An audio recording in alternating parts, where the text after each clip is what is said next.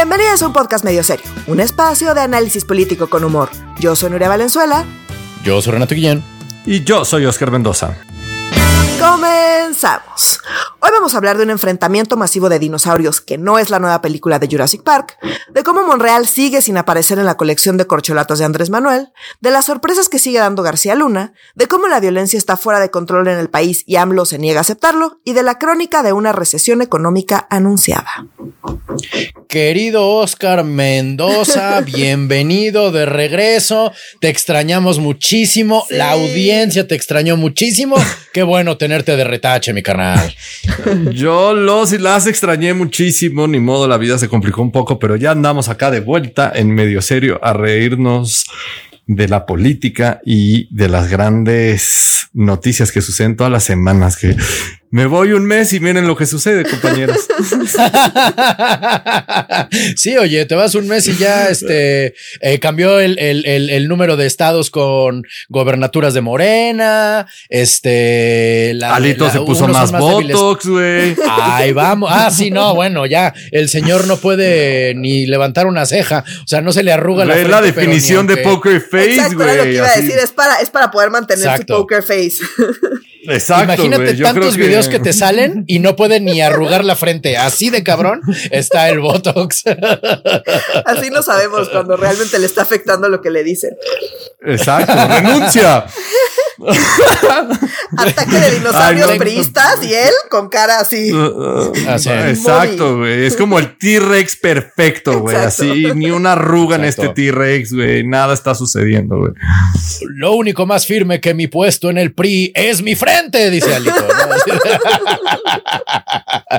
Pero sí, mi gente, ese es un, ese es el tema con el que vamos a empezar esta semana. Este, eso que escuchan no es que nadie esté tocando la puerta. Un vecino de alguno de nosotros está martillando, pero bueno, Ay, ignórenlo, Dios, por favor. Como, sí, ignórenlo. ignórenlo como Andrés Manuel ignora las críticas en la. Digo, ignora la realidad, porque las críticas no las ignora. Como Andrés Manuel ignora la realidad en la mañanera. Pero bueno, eh, hubo. O como Alito todas sus derrotas, güey. Exacto. Pues, ah, exactamente. Y para allá vamos, porque han sido Allá. numerosas las derrotas de Alito. De hecho, creo que apenas ha tenido una victoria, si alguna, ¿no? Pero después de todos los eh, audiazos, o, es que iba a decir periodicazos, pero no son periodicazos, todos los audios que sacó este eh, eh, Laida Sansores, que por cierto decían, ay, qué valiente que se dedica a, a exponer Hacer a cosas los ilegales. Bien, valiente. Ajá, desde el poder. O sea, como qué clase de valiente, desde qué, qué clase de valentía es que desde el poder atacas a tus enemigos. Pero no, bueno, déjate atacas eh, a, tus enemigos. Publicas audios obtenidos de manera ilegal. Ilegal. Ay, pues lo mismo hace que- Andrés Manuel todas las mañaneras. Discúlpenme, sí, es como. Híjole, pero- A ver, Chuchito, ponme el video de no sé qué, o ponme O sea, el sí, audio pero de que no ya sé salieron, que ya salieron en redes sociales, pero ella da la Ajá, primicia esto es todavía de más un audio ilegal, obtenido ilegalmente. Que, o sea, qué. Oye, le tiene que hacer la competencia al rating al programa Andrés Manuel de todas las mañaneras. O sea, hay que ser creativa. Sí, está y te- o sea, tiene la, la, la gobernadora tiene su programa semanal, este, Así donde es. pues tiene que anunciar algo, si no, ¿qué rating va a tener versus la mañanera? O sea, ¿alguien ha escuchado algo interesante de la mañanera de Sheinbaum o de cualquier otro de ¿Achis los tiene? 10 20 estados? sí, Obviamente le copia güey. todo a AMLO. Sí, sí, tiene, claro sí, que sí. tiene, claro, claro. O Como de dicho, Durazo en eh, Claudia es la Sonora, peor o sea- banda tributo. Exacto. Sí, o sea, como hay 20 estados gobernados por Morena y 20 mañaneras, güey. Pues Laida es la única que escuchamos a nivel nacional, güey. Exacto. Pero sí que es impactante tiene que gran- viole la ley desde el poder así impunemente y que no le dé como el menor. No, y que le aplaudan y que digan qué chido, eso es lo que debe hacer una gobernadora y una persona valiente. Pues no, valedores, o sea, no. Porque no, esto neta es no, un poco el circo que juegan de la justicia, ¿no? O sea, lo hemos dicho desde, desde el inicio de este podcast Claro. que coincidió con la llegada de Andrés Manuel, que la justicia para Andrés Manuel y para Morena, pues se da en la plaza pública, no se da en los tribunales, Así es. no se da desde, la, desde las instituciones, no se da desde la fiscalía. O sea, eso no es lo relevante, Claro. ¿no? Lo relevante es que todo el mundo digamos corrupto, corrupto. Sí, es Ajá. Como... Sí. Y esta semana tenemos Ahora, no varios están- ejemplos de eso, ¿no? Estoy Ajá, pensando, esa ¿se acuerdan la serie esta de de, Handmaid's, Handmaid's Tale? Y, y Claro, que se flagelan, ajá, de shame, shame, shame, así, Ajá, lo sí, sí, mismo, sí. ¿no? es muy, es muy interesante. Porque además no es que graben Alito diciendo como no, y entonces me compré un jabonzote en el súper. O sea, también los audios, el contenido está cabrón. Pero el punto es que es ilegal cómo se, cómo se, se ponen en los medios nacionales, insisto, desde el poder, aunque sea la gobernatura de Campeche, que dices cuál pinche poder, pero no, también es desde el poder ser gobernadora de Campeche. O sea, no, no es, no es, no es, no es, no es como decía mi abuelo. No, no es mames, la cantidad pues, de recursos que reciben de la, de la federación por la explotación de Pemex, no mames, es un estado súper rico que no tiene agua. Sí, o sea, es un estado rico en petróleo y que Pemex le atasca de dinero a mm. ese estado. Y por lo tanto es rico en corrupción. O sea, como nada más mientras Alito gobernó, el auditor superior de la federación encontró más de 4 mil millones de pesos que no pueden comprobar estos pendejos, güey. Alito estuvo dos años como gobernador antes de pedir licencia o renunciar para irse como como presidente y dirigente de los dinosaurios del PRI. Este, y en dos años, cuatro mil millones de pesos que no cuadran las cuentas, güey. Pues por eso millones de pesos por año es bien eficiente. Justo en la encerrona de PRI, que es a lo que estamos llegando, disculpen por la tardanza. Eh, justo Tenemos un rato sin grabar los tres. Durante la encerrona del PRI, pues le mandaron desde la Fiscalía de, de Campeche, mandaron a, pues, a, inspeccionar, eh, pues todas las propiedades de Alito en Campeche, justamente, o sea, él estaba aquí en la Ciudad de México, pero eh, en Campeche, pues lo, están ya inspeccionando, pues como claramente, pues amenazándolo de que, pues, está esta investigación en su contra, de, pues, todo este desvío de recursos, que sigue sin poder eh, demostrar de, pues, de dónde salió tanta lana, ¿no? Digo que no que nos sorprenda, pero bueno, así está la cosa. Y pues tiene a la fiscalía y a la gobernadora encima de él, literalmente encima de él todos los días. Entonces, y, la encerrona también fue por el resultado de las elecciones del fin de semana antepasado. O sea, como el, así es. O sea, en, el tiempo que ha estado Alito al frente del PRI, han habido 20 elecciones en las que el PRI ha participado, donde solo ha ganado una, que fue la de Durango, con la alianza PRI-PAN-PRD del pasado 5 de junio. Y en estos dos años, Alito tenía nueve gubernaturas, ha perdido también nueve gubernaturas que estaban con nombre y apellido con el PRI, entre ellas el bastión de Hidalgo, o sea, como que sigue el Estado de México el próximo año, Oaxaca también súper importante, o sea, ha perdido estados cruciales para el prismo y que sigue existiendo el prismo y que puedan mantener con tanto dinero y el registro de ese partido lo está perdiendo, o sea, genuinamente nada más les falta perder el Estado de México para que se vuelvan el PRD y que empiece el camino de su extinción. yo ya estoy viendo, o sea, yo ya veo el meteorito, güey, y estos güeyes siguen haciendo exactamente lo mismo, ¿no? Como no vienen hacia arriba, hay un meteorito. No, no. ah, Quién sabe, eh? o sea, el, yo la neta he vivido como cuántos fines del mundo te han tocado que no se han dado, ah, o sea, como en 2012, te acuerdas que que se iba a acabar el mundo. Yo he desde 97 he vivido como tres o cuatro muertes del PRI y nomás no se mueren los hijos de la chingada. ¿Sabes lo que te digo? O sea, cuando perdieron el poder en, en la Ciudad de México, decían como se acabó el partido. Como que siento que cantar el, fin y la extinción del dinosaurio es un poco. Pero el PRI nunca había pedido el control, el control local. O sea, como el PRI cuando fueron, o sea, cuando ganó Calderón, por ejemplo, Fox, pues veías el mapa del país y no tenía tantas gubernaturas, pero tenía un chingo de municipios, mm.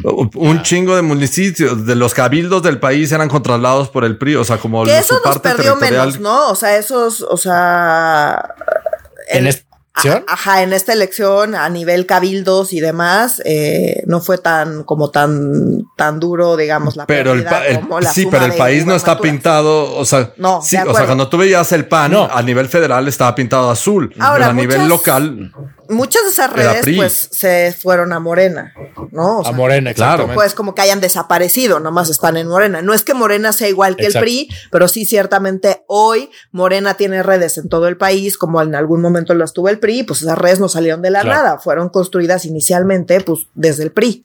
¿No? Sí, y por los perfiles que justo convocaron a esta reunión a inicios de la semana, que son los dirigentes del PRI, entre ellos Mario Fabio Beltrones, Beatriz Paredes, Dulce María Sauri, Claudio Arrizmacier. Más Osorio Chong, que creo que es el único que nunca, que nunca ha sido presidente del PRI, ¿no? No ha sido presidente del PRI. Fue el único, todos los demás eran expresidentes y expresidentes. No, y Rubén Moreira también fue. Ah, también, Rubén Moreira, o sea, fue el coordinador de, ah, diputados y de senadores. Sí.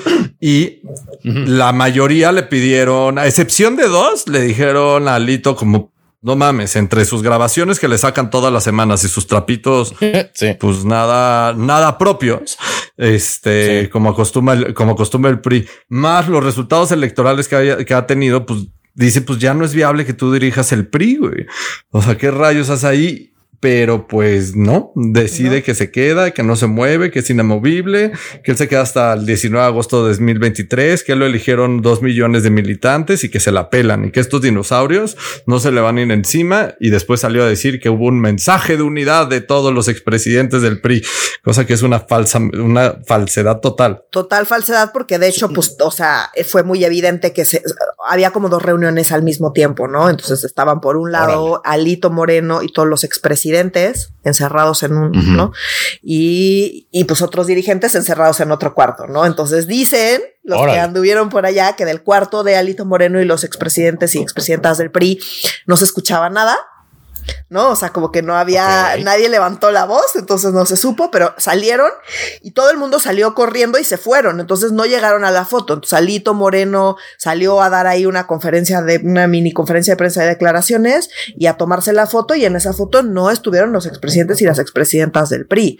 Entonces... Se tomó pues, la foto solo como dedo el güey.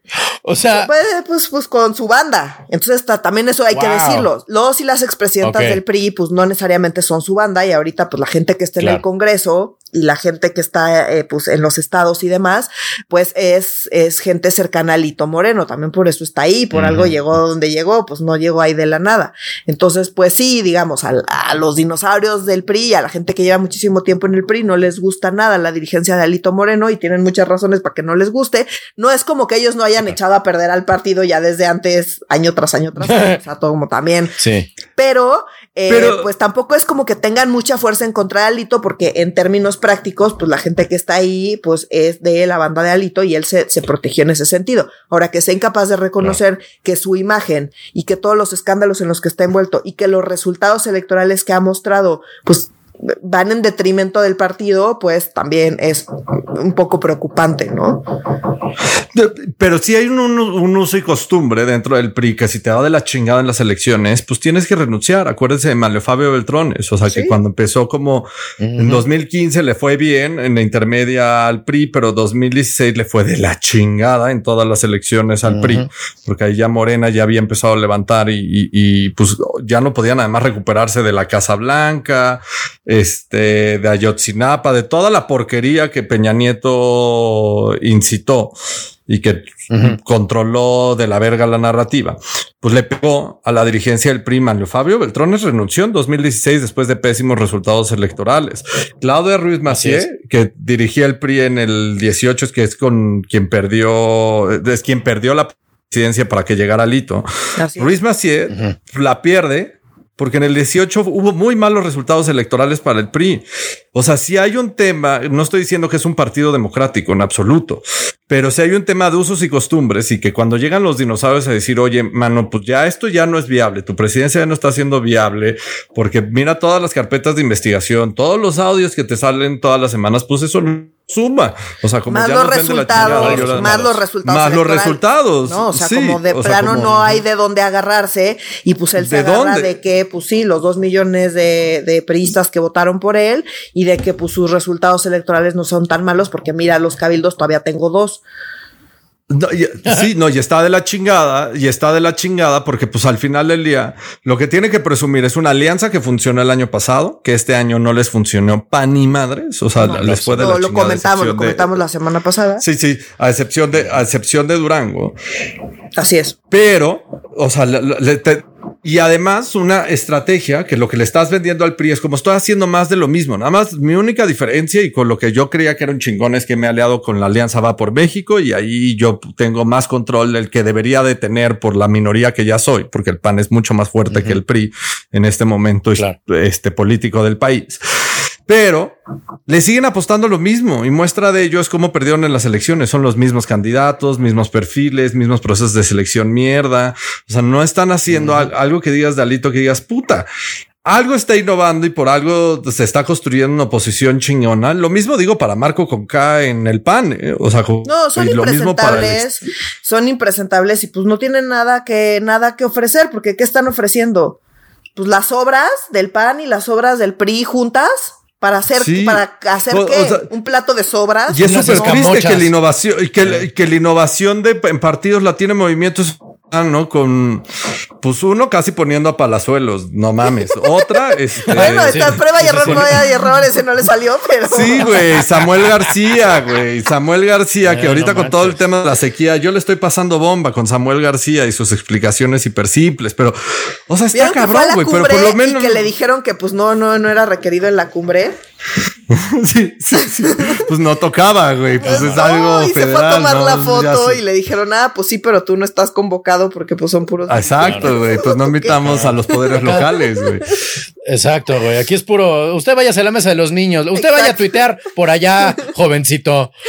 Pero a nivel candidatura, o sea, como ustedes, o sea, como con lo que vieron el fin pasado de las elecciones que ustedes ya analizaron, como ustedes creen que algún partido está haciendo algo nuevo, innovando en algo. O sea, como para mí, el único que está innovando algo es Movimiento Ciudadano y, y empezó con sus canciones, güey, pero empezó No, con sin naranja, duda. naranja y ya Sí, después no, se fue el- convirtiendo en. El único partido Sí. que pues sí está haciendo cosas distintas que ojo, ya también lo comentábamos, ¿no? El colmillo gigante de Dante Delgado. Nadie conoce mejor a Andrés Manuel, digo, no sé si nadie, pero pocas personas conocen también a Andrés Manuel López Sí. Obrador como Dante Delgado. Es decir, o sea, Movimiento Ciudadano no está manco, no está cojo y al contrario, de hecho, pues hay mucha gente que está diciendo que pues quien debería presentar la candidatura es justamente Movimiento Ciudadano, que pues no siempre presenta las mejores candidaturas, no, Nuevo León y nuestros amigos y amigas de Nuevo León no nos dejarán mentir, ¿no?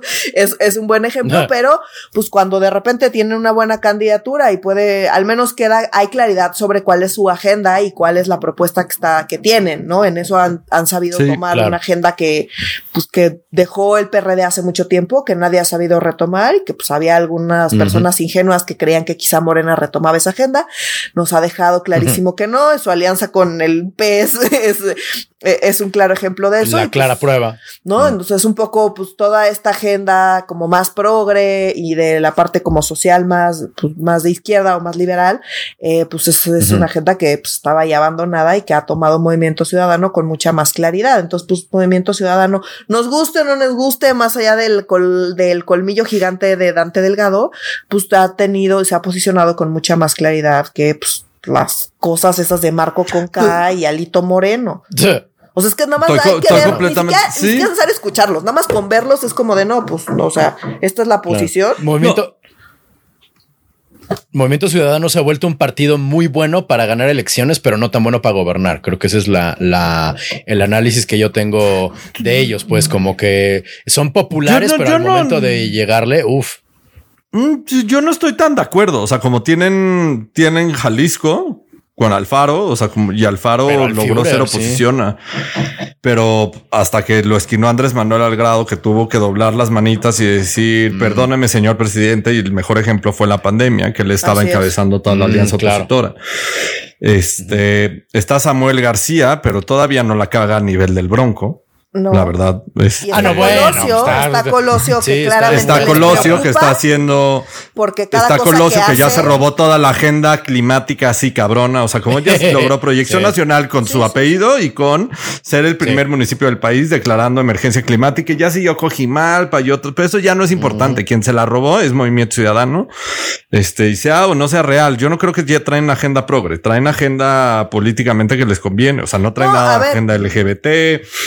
O sea, como Eh, Alfaro está súper en contra de la agenda LGBT. No, pero Dante Samuel Delgado también. sabe que esa es una agenda que puede, o sea, que si dices, Obtener si le preguntas a la gente quién trae esa agenda, te van a decir que Movimiento Ciudadano, porque hay gente dentro del Movimiento Claro. Ciudadano, que no sean todas las personas, que traen esa agenda. También por eso dicen que pues el- la idea de Marcelo Ebrard, que pues al final en la Ciudad de México fue el que más impulsó ese tipo de agendas, fue Marcelo Ebrard, pues y que Sí. Marcelo Ebrard ya ha trabajado con Dante Delgado, también se conocen muy bien, bueno, pues por algo También se el muy rumor bien, sí. de que Marcelo Ebrard, si no le Pues jala con que- Morena, se va a ir con Movimiento Ciudadano, pues tampoco es gratuita ese chisme, Sí. no, no es gratuito, pues. Ah, acuérdense en 2015, cuando no le dieron la candidatura, este, el Exacto. que intentó por Movimiento Ciudadano y que el tribunal lo bajó porque se escribió demasiado tarde. Y que luego Este, terminó sí, exiliado en Francia y luego ya regresó a pedirle Un a Andrés. Manuel.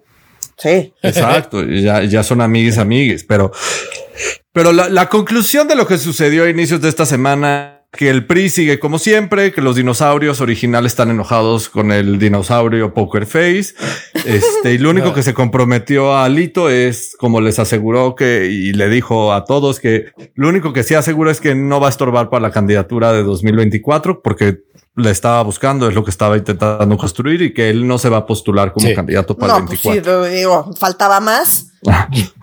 Pues sí, o sea, si alguien cree que cabrón puede ganar una elección. no hay manera. Entonces, pues sí, trascendió eso, trascendió que le dijo que sí a todo lo que le pidieron, salvo dejar la dirigencia. Y la otra que trascendió. Que hasta el 2023. Hasta el, bueno, hasta 2023, que pues es hasta el año en el que fue electo y que eh, va a mantener la alianza para las elecciones del próximo año, ¿no?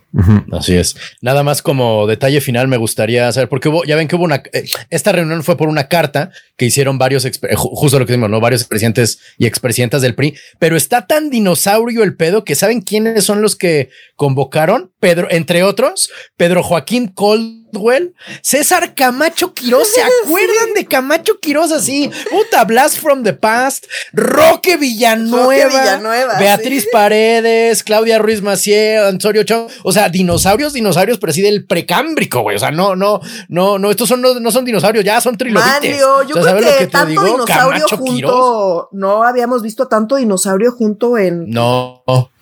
No sé en, cuánto tiempo. Más que Jurassic Park, como decíamos al principio. Oye, y la, única que se veía volada era Beatriz Paredes. Sí. No había visto tanta momia junta desde la película del santo. O sea, sí, sí, sí. sí está muy cabrón.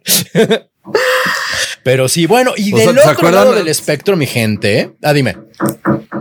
No, no, no, nada más ahorita que dijiste Roque Villanueva, me acordé de la Roque Señal como ah, la roque señal, que es fantástica. Si usted no sabe lo que es la roque señal, es obscenamente joven, querido o querida radio escucha. Este del otro lado del espectro hubo una reunión de los ahora llamados y llamadas corcholatas, que todo salió de una broma, pero ahora ya solo nos referimos así a los candidatos, no candidatos de Morena, como los candidatos de Schrödinger de Morena son las corcholatas, no? Pero el lunes tuvimos el primer evento eh, de campaña. Eh, de, campaña para 2024 de manera, digo, flagrantemente ilegal. No sé si eh, corríjanme si me equivoco, querido y querida, pero no, no, no, no entiendo cómo se hace un, un, un evento tan grande y saben quién tampoco lo entiende Monreal porque no lo invitaron. la gran ausencia en la colección. Así es, pues sí, justo el fin de semana eh, hubo este evento gigante en Toluca en Toluca, eh, ajá. Entonces, bueno, pues se supone que era como con miras a la elección del próximo año. Entonces recordemos que el próximo año hay elecciones en Toluca, bueno, en el Estado de México. En el Estado de México, espérate, espérate, espérate, Toluca. en el Estado de México y en Coahuila. ¿No? Entonces, bueno, pues se supone que era con miras al próximo año, pero pues más bien, pues se hizo dolorosamente evidente que era más bien con miras al 2024, ¿no? Entonces, mm. eh, pues las tres corcholatas convocadas, donde hay una nueva que ya se veía venir, pero ahora fue como muy, muy oficial, eh, pues fueron eh, Claudia Sheinbaum, que pues ya sabíamos y que todo el mundo dice y que la favorita y, ¿no? Adán Augusto López, ¿no? El, secretario de, Gobernación, y eh, Marcelo Ebrard. Eh, pues eh, lo que dice todo el mundo, ¿no? O sea, es que pues se hizo evidente, a pesar de que estaban estas tres personas. Quien era la clara favorita, pues es, es, siempre ha sido y seguirá siendo Claudia Sheinbaum.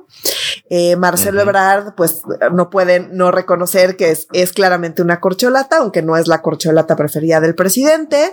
Eh, también trascendió bastante, ¿no? fue nota que eh, al final del evento, cuando Mario Delgado empezó a hablar y a dar el mensaje de unidad dentro de Morena. Ebrard se fue, se fue antes de que terminara el evento. ahí. Entonces, bueno, pues sí, o sea, como que, pues sí, si te vas durante el mensaje de unidad, pues bueno, esa. Alguien está mintiendo. Alguien está mintiendo, en efecto. Entonces, bueno, pues sí, se, salió Monreal a decir, pues a mí yo no fui ni convocado. Eh, A lo cual primero el presidente, ¿no? Andrés Manuel primero, lo primero que dijo fue, ay, pues la verdad debieron haberlo invitado, que todas las personas que quieran participar, participen, total va a quedar quien yo quiera, ¿no? Como un poco diciendo como, ustedes, ustedes intenten participar, no hay pedo, igual yo voy a decir. Eh, digo Claro. que ah, falta ver, porque pues vamos, la oposición pues está medio apendejando, pero no sabemos qué va a pasar. Todavía falta mucho tiempo y yo creo que también pues va a depender de cómo vean a la oposición o qué esté pasando del otro lado, pues la decisión que termine Correcto. tomando en Morena. Porque pues Andrés Manuel podrá querer muchas cosas.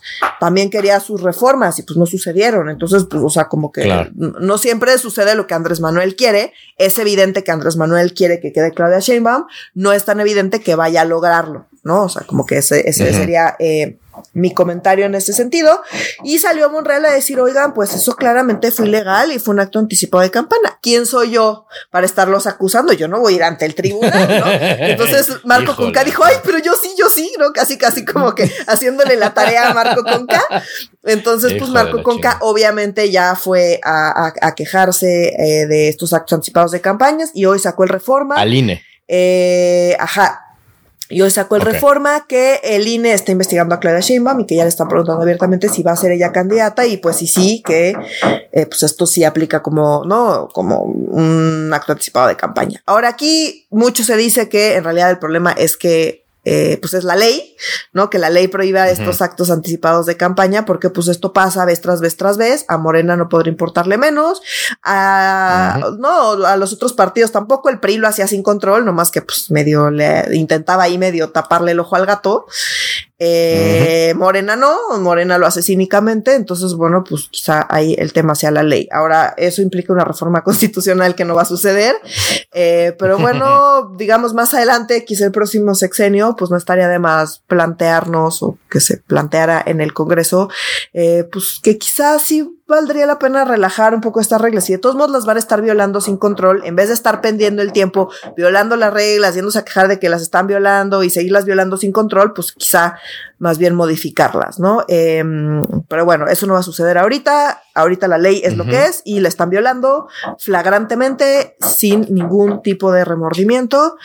Y pues vamos a ver qué pasa. Falta mucho. Lo que sí es que abiertamente Adán Augusto pues ya es una corcholata muy, muy, muy, muy claramente. Eh, Y pues vamos, vamos a ver qué pasa, ¿no? Y aguas porque da la sorpresa. Este, el, el- el presidente de la mesa directiva de diputados dijo hoy en la mañana que era su gallo. O sea, que él decía, Dan Augusto tiene todo para ser presidente. Y de, ay, cabrón, ¿qué hace el presidente de la mesa opinando al respecto? Pero bueno, o sea, como... Pues, pues es que Adán Augusto también, pues es creo que lo más creíble de ser como el títere de Andrés Manuel, ¿no? O sea, me parece. El número dos.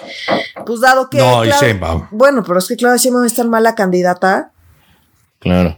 Sí, ¿no? Cuando Andrés Manuel dice voy a ser del 2, dice voy a hablar con Adán Augusto. Por lo que- menos Adán Augusto, que pues, le- el tonito, algo como No, que lo tiene ves razón, te- tiene ¿no? O sea, razón. es un don que Tiene te razón, recuerda Andrés razón. Manuel. Y Claudia Sheinbaum, Sí. pues no da una. O sea, la verdad es que es muy, muy mala Si ahorita candidata. tuviéramos que hacer una apuesta en ya- estas corcholatas, ¿ustedes quién dirían? O sea, como qué corcholata de estas tres que, que van a hacer? Yo digo Sheinbaum, pero que Adán Augusto se está convirtiendo rápidamente en la llanta de repuesto. Tú, Nuria. Yo la verdad no sé. O sea, yo siento que Claudia Sheinbaum, o sea, como, ¿para qué te complicas? Ya tienen el camino muy fácil para ganar el 2024. Y me parece que Claudia Sheinbaum es muy mala candidata. Entonces, pues, ¿para qué complicarse la existencia? Ahora, de ahí a que quede Adán Augusto, vete tú a saber quién, o que quede Marcelo Ebrard, o que. Marcelo Ebrard se vaya a otro lado, o que, o sea, siento que falta mucho y que hay muchas cosas que tienen que suceder y vamos a ver qué pasa con la que es que alianza, qué pasa con Movimiento Ciudadano, qué pasa con el Estado de México, porque justo a- ahorita fuera del aire comentábamos que Movimiento Ciudadano tiene un buen candidato para el Estado de México para el próximo año. Entonces, imagínense nada más el escenario en el que Movimiento Ciudadano gana el Estado de México, que, insisto, no es descabellado. No es irreal. No es descabellado. No, no, No, es no es descabellado. irreal. No, no, Tienen un buen no, no, no. candidato. Tienen mm. un buen candidato. Eh, y entonces Movimiento Ciudadano ya tiene, pues dirás lo que sea, pero tiene Nuevo León, tiene el Estado de México y tiene Jalisco. Jalisco. Oigan, pues es, es mucha No es población y es mucha lana. Ujú. Eh, entonces, pues no sería descabellado teniendo esos estados estratégicos, habiéndosela ganado al PRI, ¿no? Eh, él, él, el bastión del PRI, pues que Movimiento Ciudadano tuviera bastante mano para poder, pues, meter a un candidato, de hecho, que sí podría hacerle frente a un mal candidato de Morena. Y en ese escenario, pues creo que Claudia Simón sería un error. Pero bueno, estoy sí, ya. yo creo que, o sea, la que tiene más posibilidades de continuar al proyecto Andrés mm. Manuel se llama Sheinbaum. Sí, sin duda. O al menos eso es lo que nos están queriendo hacer creer. Justo también. No, no, el que pueda, la que pueda aterrizar todas las pendejadas es Sheinbaum. O sea, el, pues, la Ciudad de México es un buen ejemplo, ¿no? O sea, el, cómo el manejo de la pandemia lo hizo de manera muy distinta, silencioso.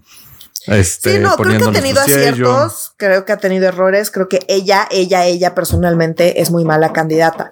Le pasa justo, no, ya lo hemos sé, hay que escucharla hablar, nada más. No, pues es que es una cosa terrible. Estaba viendo una entrevista con ella y le preguntan cuáles son sus defectos. Amigos, no puedo decir un defecto hablar en público. Perdón, pero los defectos es como la primera respuesta que tú tienes que tener en la cabeza para tu primera entrevista de trabajo a los 18 años. O sea, como que, que no sea capaz de decir un defecto.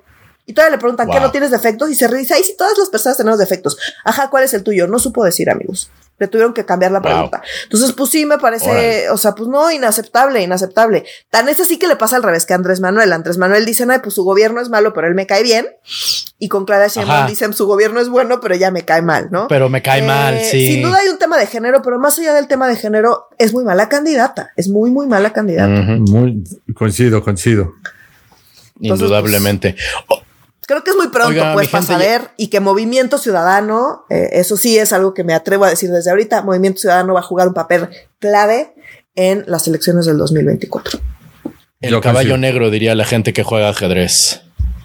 Sin duda. Aguas, porque el caballo negro te ataca. Oigan, y hablando de caballos negros, bueno, no, no de caballos negros, de malos caballos para lo que sea, excepto estar en Cana allá en Estados Unidos. García Luna y las grabaciones que me muero por escuchar. Dios mío santo, ¿por qué filtran? Ocho malditos audios de Alito diciendo exactamente lo putas mismo. Si escuchaste uno, escuchaste todos. Y nos enteramos nomás por referencia que hay un video que la Procuraduría, bueno, no la Procuraduría, la, la, Fiscalía, perdón, de Estados Unidos está intentando, o sea, el de Nueva York. O sea, el audio existe, eso es eh, eh, eh, incontestable, no hay de otra. El audio absolutamente existe. Están tratando de poder usar ese audio como prueba dentro del proceso en Estados Unidos contra García Luna, pero es un audio donde básicamente canta como sapo o no es cierto. O sea, que hasta dice eh, que, que, autoriza la ejecución del rey Zambada, ¿no es cierto? Estaba leyendo en los detalles, pero la neta no, no hay mucha información al respecto. Ya no sé qué tanto me enteré de fake news y qué tanto es que no hay, que simplemente no hay, no hay detalles al respecto.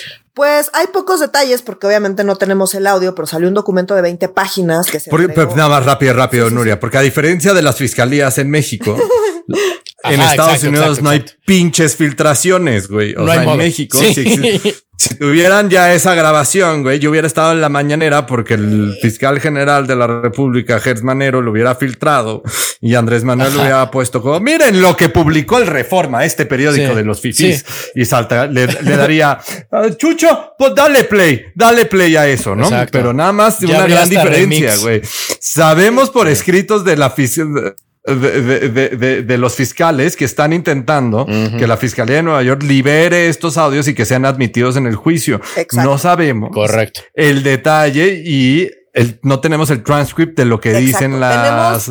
algunos fragmentos, algunos fragmentos, entonces hay cosas que sabemos como, digamos, si transcribieron algunos fragmentos para este documento donde están intentando argumentar que pues tienen esta, eh, esta grabación. Esta grabación, es importante decirlo, es estando ya García Luna encarcelado, aparentemente tenían ahí pues algún agente infiltrado o una cosa de esas que tuvo una conversación con García Luna desde la cárcel, ya estando encarcelado en Estados Unidos. Lo que encarcelaron, recordemos, en 2019. ¿no? Entonces lleva allá desde 2019. Entonces sabemos que menciona en estas conversaciones a Jesús el Rey Zambada, ¿no? Que es el ex jefe del cártel de Sinaloa. Hasta ahí sabemos. Lo que sí sabemos es que aparentemente en las, en estas conversaciones, pues amenaza con uno, intentar sobornar a periodistas que estaban investigando sus vínculos con el cártel de Sinaloa y ya estando detenido, que dicen que buscó la manera de asesinar a un posible testigo en su contra en el juicio en el de actual. Entonces, pues eso es, son los, los audios que quieren eh, pues, que se poder sacar para ser utilizados como evidencia en el juicio en su contra. Que bueno, pues si se lo digo, no es que no tengan ya aparentemente suficiente evidencia, pero esto sería pues sí definitivamente una como un, como dicen, un clavo en su ataúd, ¿no? El último clavo en el ataúd, sí, correcto, correcto. Oye, ese clásico plata o plomo, además, o sea, es amenazar y este sobornar. O sea, ya, ya, ¿qué, qué más gángster quieres, carajo? Exacto. Entonces, pues. No, y con eso ya mataron a Calderón. Totalmente. Sí. O sea, con esto matan a Calderón. Entonces, obviamente, el más feliz de este tema, pues es Andrés Manuel, que rápidamente salió a decir que, pues, independientemente de si aceptan o no aceptan los audios, que, pues, que deberían, por un tema de transparencia, mocharse y revelar esos audios para él poderse saborear este duro golpe en contra de Felipe Calderón, quien ha dicho muchas veces que no, que él no tenía idea de los vínculos de García Luna con la delincuencia organizada y demás. Pues ya si le creemos o no le creemos, pues ese es otro tema. Nada más recordando rápidamente, de 2001 a 2005, García Luna dirigió la AFI, ¿se acuerdan de la AFI? La Agencia Federal de Investigación. La Agencia Federal de Investigaciones. Que, que es que esta era la encargada de luchar contra la corrupción y el crimen organizado y demás. Y eh, de 2006 a 2012, en el sexenio de Peña, eh, eh, estuvo, no, de Peña, no, de Calderón, perdón, fue secretario de Seguridad Pública. ¿No? Entonces, y en el previo, en el de Fox, estuvo en la AFI. Sí, o sea, pues era un güey que se supone eh, no tendría por qué tener maldita sea contacto con el crimen organizado, pero pues ya sabemos cómo funciona en este país. Este, y bueno, pasándonos no a quien está, no a quien ocupó el puesto de la seguridad de este país en sexenios anteriores, sino quien se supone lo hace en este sexenio, está violentísimo el digo, decir que México está violentísimo es una cosa como de, oh, paren las prensas, ¿no? De qué año estamos, no importa cuándo leas esto. Pero esta semana particularmente han habido cinco ataques bastante sangrientos donde el, los protagonistas son la Guardia Nacional en los cinco y en lugares donde no necesariamente habíamos estado escuchando tanto de violencia, o sea, San Cristóbal de las Casas, este, las cercanías de Avándaro en el Estado de México, ¿no? Eh, y si, pues no, no, no, ¿cómo la ven? Este, mi gente, porque está bien cabrón. O sea, bueno, no en los cinco necesariamente la Guardia Nacional ha sido eh, protagonista, pero sí ha intervenido aunque sea después, ¿no? O sea, en, todos estos ah, casos han enviado, han llegado a enviar a la Guardia Nacional, hay de todo. Eh, ah, tenemos desde el, o sea, pero casi es uno diario. Sí está muy impresionante. No sé si hay una mayor cobertura y esto ya pasaba, pero no se cubría. Si de verdad esto está fuera de control. Eh, pero mm. bueno, tenemos, eh, por ejemplo, el fin de semana hubo bloqueos, el lunes, perdón, hubo bloqueos con eh, vehículos en Michoacán, ¿no? En los municipios de Uruapan y San Juan Nuevo Parangaricutiro para Garicutirimícuaro. eh, Donde vive un rey, todos sabemos. también está el tema de la distribuidora de pollo eh, en, en Chilpancingo Guerrero, ah, sí, ¿no? Donde de hecho eh, pues cerraron todas las eh, los, los, locales de pollo, cerraron no sé si uno o dos días como en protesta a esto. hubo varias personas asesinadas, entre ellas una, una menor de 14 años. En el caso de en el de Michoacán, eh, pues ah, donde hay claramente muchísima presencia de la delincuencia organizada, pues también hubo ahí mucha tensión entre pobladores y pues unos vehículos ahí incendiados. Eh, también estuvo el tema de Texcaltitlán en el Estado de México, ¿no? Donde se supone que llegó la policía ministerial de la Fiscalía del Estado de México a intentar eh, eh, ejecutar una orden de aprehensión y pues hubo ahí una balacera donde hubo 10 personas muertas. Eh, el tema en San Cristóbal de las Casas donde se empezaron a enfrentar a balazos. Es decir, y en todas estas, la Guardia Nacional estaba ahí, llegó después, llegó antes, en fin, o sea. En algún momento estuvieron. Está fuera de control. Abrazos, no balazos, pero ahí te va la Guardia Nacional. Entonces, pues, ¿para qué mandas a, pues, para abrazar? Pues no se manda osos de peluche, yo qué sé, güey, pero pues la Guardia No. Nacional para abrazar, pues como que no tiene mucho sentido.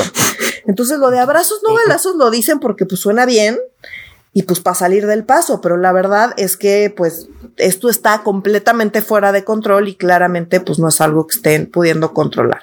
Ahora, Andrés Manuel tiene muchas cosas que decir porque obviamente le preguntaban, oiga señor, todos los días, eh, todos los días hay esto? un evento nuevo, ¿no? Eh, también en Puebla hubo un incidente ahí horrible que bueno, ese eh, es distinto, ¿no? De el, eh, el, ¿El asesor del PAN? el asesor del PAN, el chavo este que Sí. iba pasando y que lo linchó y una población que lo acusaba de, eh, de haber secuestrado a un niño. En fin, eh, hay un caso de estos espantoso todos los días en diferentes estados del país. Entonces, ¿qué dijo Andrés Manuel? Andrés Correcto. Manuel dijo, no, es que no es un tema generalizado, porque en realidad dijo varias cosas. Uno es que la mayor parte de el, los, el problema se concentra en seis estados del país. Entonces dijo, 50% de los homicidios son en seis estados del, de los 32 estados, en seis está concentrado este problema. Y dijo, y 75% de los casos en realidad son enfrentamientos entre bandas, porque eso fue lo que pasó en Chiapas. Pero ah, ok, en San Cristóbal, ajá. no es el caso de, de todos los, estos casos que acabamos de mencionar, no en todos es enfrentamiento entre dos bandas. Por ejemplo, el del Estado de Claro. México, pues fue entre la policía ministerial y eh, pues los, Mm. los delincuentes estos que venían a uno de ellos seguramente a, a detener, ¿no? Entonces, no, no en todos es eso.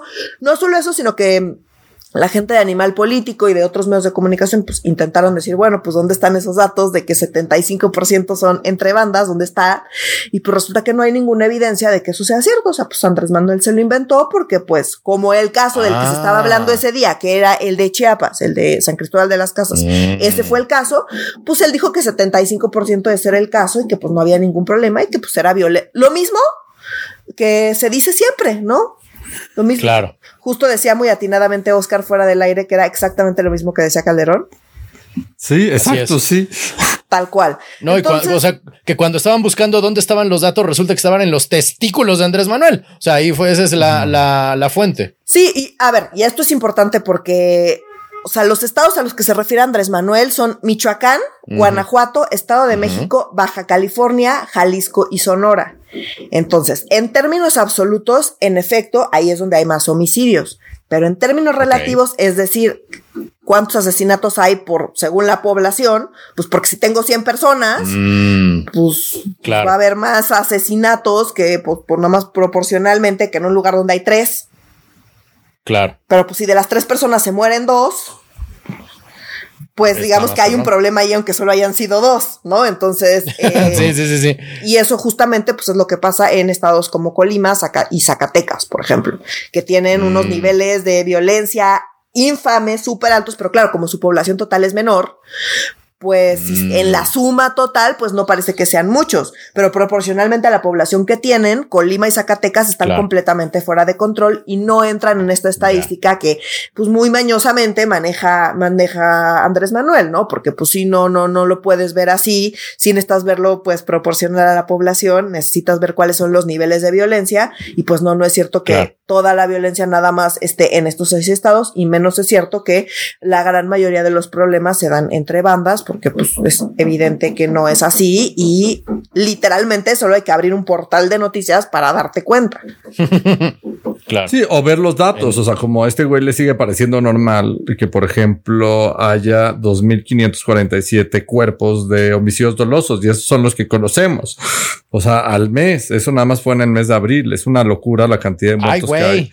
Todo, o sea, el- está, está, está cabrón el dato. O que las extorsiones hayan crecido en más del 58% en comparación con el año pasado. O sea, como los datos no están bien, pero es súper fácil protegerse con discursos igual que como que tenía Calderón, como el que tenía Peña Nieto, es, el- es la culpa de otros, este es focalizado, es, se están matando entre bandas, es en los, es en los estados donde no gobernamos, donde es culpa de la oposición, cosas que ya escuchamos una y otra vez, Pero pues que la cantaleta sigue siendo lo mismo, muchachos. O sea, como mejor, mejor como dice Nuria, en un helicóptero avienten neusitos de peluche. Este, y, y a ver. No, o sea, porque siguen A- a- diciendo a- que esa es su estrategia, pero pues está, acá tengo el dato que mandaron a 140 elementos del ejército y la Guardia Nacional a Texcaltitlán. Claro. Son un chingo. Sí. ¿A No, y es que abrazar no lo es. O sea, en- O sea, No, no, a, a- a bal- a balacear. En, en mi experiencia, no hay nadie más políticamente obcecado. O sea, ni los, ni los fans más grandes de Andrés Manuel están tan obcecados como los que dicen es que con esta política de abrazos, no balazos, nos va a llevar la chingada. Pues en qué país vive esta gente que cree que la política de Andrés Manuel es pacífica por encima de todas las cosas? De ningún modo, de ningún maldito modo. O sea, no, no, y, y son los peores detractores, bueno, no, los detractores más vocales de Andrés Manuel, los que dicen este tipo de, de falacia, de absoluta falacia. Y tam- ajá, no, y también cuando dicen que ellos que, que ellos están op- optando por pacificar el país, ¿dónde? Lo que están optando ¿Dónde? es por tener mandos militares civiles, güey. O sea, Así por es. la militarización del país, lo mismo que hizo Calderón, lo mismo que hizo Peña, las cosas no están cambiando. Lo que está cambiando Yo es no el entiendo. discurso de nos- nosotros atendemos las causas. Puta, si Ah, atendieran las causas, habría política pública hiperlocal. O sea, es y estarías invita- in- invita- in- invirtiéndole en el desarrollo de capacidades. O sea, para que un joven, un chavo no entre al crimen organizado, no es, no es solo porque les pagan un chingo siendo halcones y después sicarios y después le entran a todo el pinche negocio, sino qué futuro puedes tener en un pueblo en medio de la sierra donde no tienes nada que hacer, güey. O sea, como no- donde el país no está invirtiendo en nada. ¿Qué oportunidad estás generando? Y va más allá de vamos a llevar industria. O sea, como sí tenemos que reimaginarnos un país desde lo comunitario a lo grandote, porque si no, no hay manera. O sea, si no llegamos a Badiguadato y preguntamos, o sea, como pues, ¿qué otra cosa podemos ser aquí y soñar ser en vez de ser, de pertenecer al crimen organizado? Pues creo que esa es la, la- o sea, esa es la pregunta inicial con la que yo empezaría una estrategia de pacificación del país, no con una estrategia de abrazos, no balazos, nosotros no somos lo mismo y básicamente lo que hacemos es militarizar el país con una guardia nacional de, formada por exmilitares, güey. No mamen. Así es. Que además ya queremos abiertamente, o sea, que sean militares ya así abiertamente y queremos cambiar la constitución. O sea, ya no, ni siquiera están Ya hay- intentando ocultarlo, ni hacer como que son civiles, nada, nada. O sea, de hecho quieren cambiar la No, constitución para no. que abiertamente sean militares y ya estuvo. Así es. Se ha dicho varias veces, pero ¿por qué se odian tanto entre fans de Andrés Manuel y fans de Calderón? Tienen las mismas ideas. O sea, son igual de conservadores, igual militarizan. ¿Por qué se llevan tan mal? Es que neta no lo entiendo. O sea, ¿cómo, cómo puede ser que haya gente que diga el mejor es eh, Calderón y el peor Andrés Manuel cuando son Tweedledee y Tweedledum? O sea, no, no, no hay, no hay, no hay. Son Kang y Kodo. ¿Se acuerdan en Los Simpson? Cuando Kang y Kodo son los dos únicos Sí. candidatos para la presidencia de los Estados Unidos. Así mero es la, la estrategia entre Calderón y, Te- temas y de Andrés seguridad Manuel. es Y con- muy similar, güey. De hecho, Total. O sea, es la única diferencia Totalmente. es que, ah, sí, o sea, que Andrés Manuel no pavonea a, a los que matan y a los que aprenden. No nos ponen al mochorejas todos Y- los días en prime time, pero este definitivamente es una estrategia muy similar, güey. Pero pues sí presume que ya hay muchas personas en la cárcel y demás sin juicio y así, pero eso no lo comenta. Y a todos los que extraditan, también eso los presumo un buen y también, Sí. o sea, como presumo un buen que están las grabaciones de García Luna Muy. en Estados Unidos, pero Claro. Imagínense, o sea, como y, y que ya salió a todo a relucir el cobre de la administración de, de Calderón con García Luna en el bote. Pues si la Fiscalía General de la República ni la más remota idea tenía que esto hacía García Luna, o sea, como nuestras capacidades para darnos cuenta de las realidades dentro de nuestro país son nulas, güey. Y pues siguen Así es. siendo, O- entonces y pues, estaban- sigue pasando. Digo, Así es, ¿no? perdón, y la opción Andrés es Manuel o están coludidos o están pendejos. saludando a la mamá del Chapo y que no le parezca pues que Ah, esa sí. es una imagen preocupante. Después, además de que. García Luna está allá por estar colaborando con él, o sea, como pues me parece que sí es como no ver que pues como me llamo diferente y soy de otro partido, pues las cosas han cambiado, pues no no no vemos ese cambio para nada, No. de hecho, pues nada más vemos como es la misma estrategia y cada vez tiene peores resultados. Ahí nada más un paréntesis es. para cerrar este tema sobre el tema de los eh, programas sociales, donde dicen, no, justamente donde está el problema, que es en estos seis estados, es donde está enfocado en nuestros programas sociales, eso fue lo que dijo. Eh, Mm. obviamente pues, salieron a, a- a buscar los datos de los programas sociales y demás, y pues resulta que esto no lo van a creer, pero es completamente falso. Oh, no manches. No, o sea, el enfoque de estos programas no es donde hay No son estados esos más estados. violentos, es donde hay más votantes. oh, o sea, mira, debe ser casualidad, Nuria. O sea, como qué mal piensas, de veras. O sea, no, no, no, no se puede. Saca tu mente, eh, de, está muy cochina tu mente. Llegas a puras conclusiones que no son, este, eh, que no son, este, democráticas. Pero bueno, mi gente, para terminar el tema de esta semana y regresando un poco a Estados Unidos, dado que hablamos de que ahí García Luna estamos esperando que se saque el audio, pero la Fed, o sea, que es como el Banco de México, pero en Estados Unidos, el Banco de Estados Unidos, ¿no? Que es la Fed, que es la Federal Reserve, la Reserva Federal. la Reserva Federal. Subió en un cuarto el, los, eh, los intereses de, ay, es que aquí ya, no, ya, ya, ya entran palabras que no entiendo, querida Nuria. Este, todo lo que entendí es que decía, desde 1994 no pasa esto. Yo dije, ay, jo, 1994 fue un año particularmente movidito. Entonces, pues me removió acá una nostalgia muy negativa que no, cuéntanos, por favor, querida Nuria, de qué tamaño viene la que, la que se acerca. Pues en efecto, la Reserva Federal, eh, que es en efecto el, Banco Central en Estados Unidos, eh, voy a recordar rápidamente qué hacen los bancos centrales. Los bancos centrales tienen Gracias. básicamente una chamba que es moverle a la tasa de interés. Mm. Eso es básicamente lo que hacen. Suena como muy tonto, pero bueno, la tasa de interés es súper relevante porque pues es literalmente, eh, pues, si estás ahorrando, la tasa de interés pues te da rendimientos y si estás gastando, te estás endeudando, pues esa tasa de interés aumenta tu deuda. Entonces, si yo subo la mm. tasa de interés, pues estoy eh, desincentivando el consumo y el que la gente pues pida eh, créditos y préstamos.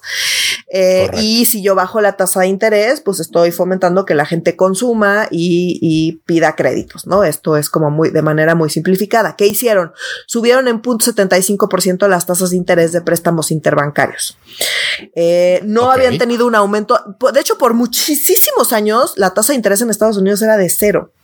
O sea, la de referencia. Ah, ¿cómo crees? Entonces, pues eso obviamente. Pero la llevan aumentando, porque sí, ha aumentado el año.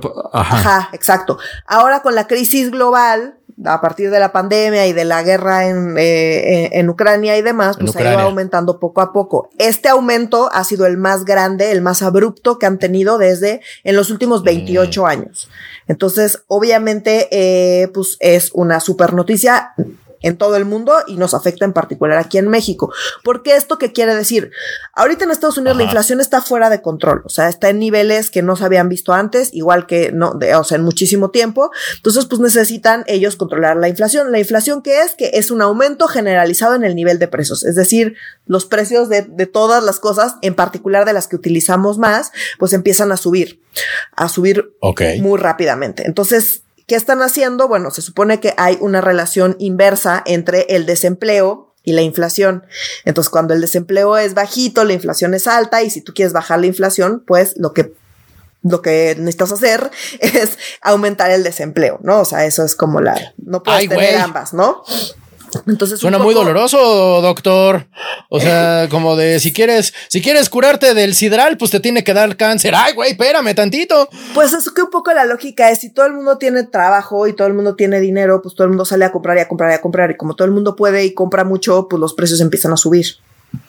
Mm. Como los precios empiezan a subir, empiezan a subir, a subir, a subir, pues necesitas que haya menos dinero en la economía, es decir, que haya algunas personas, o sea, que no haya tanto empleo para que la gente no compre tanto y frenar eh, el aumento acelerado de los precios. Esa es la lógica simplificada. Entonces, pues, lo, básicamente lo que están, eh, lo que esto quiere decir es que van a provocar una recesión económica, eh, donde pues le meten freno de mano a la economía para que dejen de aumentar tan rápidamente los precios. Esto implica que pues va a haber un mayor desempleo y esto implica también que México, pues que las importaciones eh, mexicanas, es decir, lo que exportamos de México a Estados Unidos, pues se va a reducir porque pues va a haber menos dinero, porque va a haber más desempleo, porque sale más caro consumir, porque las tasas de interés están más altas, ¿no? Esa es un poco como eh, la cadenita y pues es lo que están provocando. No solamente eso, sino que en todo el mundo pues espera ver cómo reacciona eh, la Reserva Federal para ver pues un poco cuál es la señal que están mandando y, y que se espera del resto de los bancos centrales. Entonces, pues esto es un mensaje claro de que los bancos centrales tienen que aumentar las tasas de interés, desincentivar el consumo, eh, frenar un poco la economía en general eh, para evitar que sigan aumentando los precios como están aumentando. Eh, y pues esto inevitablemente le va a pegar a México, ¿no? Entonces, no sé Ya. si se acuerdan que en alguno de los episodios les hablé que se estaba intentando tener un aterrizaje suave, Ajá, ¿no? creo que no. era ¿verdad? que se redujera la inflación sin que hubiera recesión. Sí. ¿no? Entonces, eh, Pues no. sí, vamos a intentar reducir la inflación, pero sin eh, darle un golpe a la economía que pues ya tiene bastantes eh, golpes por la pandemia y demás, pues no queremos golpearla más. Pues un poco, Mm. pues eso, esta es señal de que eso no se logró y sí va a haber, Mm. se espera una recesión, que ojo, es como un freno temporal a la economía para eh, controlar este aumento en los precios, sobre todo en cosas como las gasolinas y los alimentos y demás, que es lo que más afecta a, pues, a, a todos los demás precios y sobre todo es lo que más afecta pues, a la gente que tiene menos recursos en todo el mundo, ¿no? Qué raro. Entonces, eh, pues así está la cosa, nos va a afectar, sí, in- inevitablemente nos va a afectar. ¿Cuánto va a durar? Pues no sabemos, pero va a seguir la inflación y va, además va a haber recesión, recesión económica. Esperemos que la inflación, o sea, esto sí logre reducir la inflación. El peor escenario, ¿cuál es? Que siga aumentando la inflación y que además haya un, em, una reducción. Una la- recesión. Ajá. Entonces, Ah, pues, sí. No, no esperemos. Sí, o sea, o sea, ese es el peor la escenario. realidad. Ese es el peor No, no, escenario. pero no chingues, Esperemos ajá. no llegar ahí, esperemos que solo sea una recesión, digamos, normal, que en efecto baje la inflación, que se le meta un poco de freno a la economía y que después pues un poco retomar en mejores condiciones. Esperemos que ese es el escenario, Wow. pero insisto, el peor escenario pues sería que la inflación siga subiendo y que la economía pues tenga este freno, ¿no? Esperemos no llegar ahí, eh, los economistas y las economistas que se especializan en estos temas macroeconómicos. Yo acá nada más les vengo a explicar sencillito, pero yo Claro, soy claro. experta en esto. Eh, están esperando que en efecto pues, sea una recesión no, eh, normal y que no sigan siga aumentando la inflación y además les digo eh, le baje el ritmo a las economías. O, o sea, es que sí suena como estos. Esto es un. Vamos a darle al paciente un coma médicamente inducido. Ay, pues está de la chingada. Esperemos que despierte, porque una de las posibilidades es que se siga dormido y aparte sigue enfermo. Ay, hijo de la chingada, pues suena más caro el caldo que las albóndigas. Digo, Pues, uno acá. si lo piensas luego, es como híjoles. la radiación y demás tratamientos como súper agresivos del cáncer. Claro. ¿No? Es un poco Claro, claro. como el símil. Así. Pues sí, ni hablar. Cuando toca la quimio, toca la quimio, chingao. Ni moños. Esperemos que no se nos caiga tanto. Esperemos que nos vuelva a crecer el pelo, porque, Exacto. híjole, no, no, Sí, sí. hace mucho sol para estar pelones, la verdad. Como que yo no quiero tener que comprar una gorrita. Digo, disculpen ustedes, pero pues sí, así nos estamos moviendo, mi gente. Oigan, a menos que algo, alguno de ustedes quiera agregar algo, hemos terminado con los temas de la agenda de esta semana. Como siempre, bueno, no como siempre, pero una vez más terminamos con un sabor de boca acá medio agrio. Vamos a echarnos unos buches de, astrin- de, de enjuague bucal, por poco meto gol. Este, entrañamos mucho, querido Oscar. Qué bueno Sí. que has vuelto. Nos hacía Ya, falta tu, de lleno. tu insight.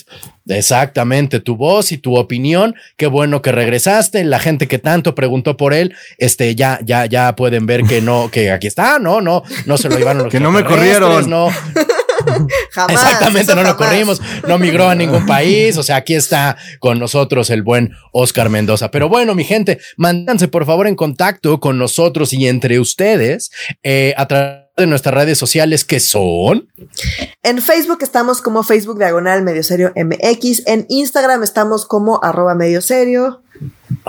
Y en Twitter en arroba medio guion bajo serio. ya se las daba olvidando. exactamente. Ya, se sí, me andaba no, espérate, olvidando, muchachos. arroba, no vieron mi cara de arroba. Arroba, ¿cómo era? Que era una arroba y apresta. Ah, no, ¿cómo era? Exacto. Pero sí, mi gente, si nos lo permite el sistema capitalista y el virus y ahora la recesión, nos escuchamos la próxima semana para Medio Serio. Yo soy Renato Guillén. Yo soy Nuria Valenzuela. Y yo soy Oscar Mendoza. Adiós. Adiós.